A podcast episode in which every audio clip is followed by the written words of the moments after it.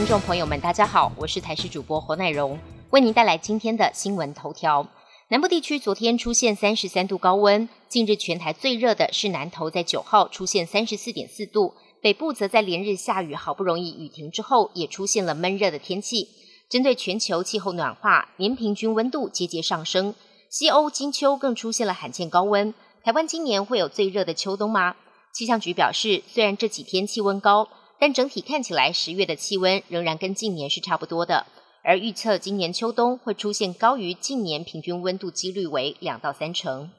随着新冠疫情逐渐趋缓，防疫政策解封，类流感逐渐升温，许多诊所也发现一线、二线的抗生素等等药物青黄不接，安全库存拉警报。台中市诊所协会理事长曾从芳医生指出，根据疾管局十月二十八号临床定点病毒监测的报告，目前流行的病毒以副流行性感冒病毒为最大宗。接下来就是呼吸道融合病毒，第三名则为流行性感冒病毒。但前两年防疫做得好，厂商今年秋冬备货库存跟不上病毒的肆虐，造成了供给失衡。目前虽然还有药，但各诊所安全库存不足，担心未来会有缺货危机。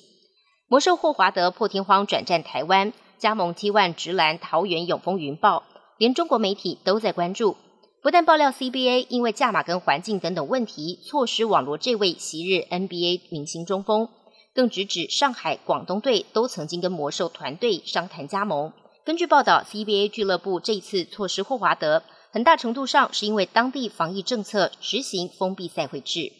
外电消息部分，美国其中选举民主党出乎意料成功挡下共和党的红色浪潮，尽管众议院目前落后，但参议院呈现拉锯。只要在剩下的三席当中拿下两席，就能保住多数席位。在高通膨背景之下，民主党主打保障堕胎权的策略奏效。总统拜登把功劳归功于女性选民。他表示，女性用选票把共和党打得落花流水。如果共和党通过全国禁止堕胎法案，他将予以否决。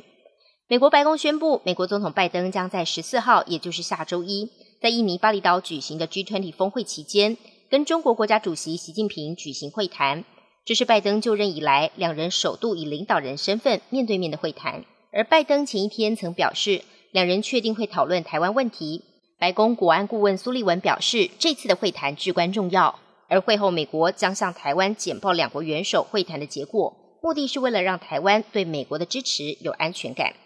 上下班交通拥塞是通行族的噩梦，国外有不少新创公司投入研发空中计程车，相关技术已经相当成熟。接下来就是完善基础设施跟相关法规的配合。若干年后，空中计程车将蓬勃发展，成为航空产业下一个角力战场。德国一家新创公司十号在法国巴黎试飞旗下的空中计程车，目标是希望在二零二四巴黎奥运期间投入营运。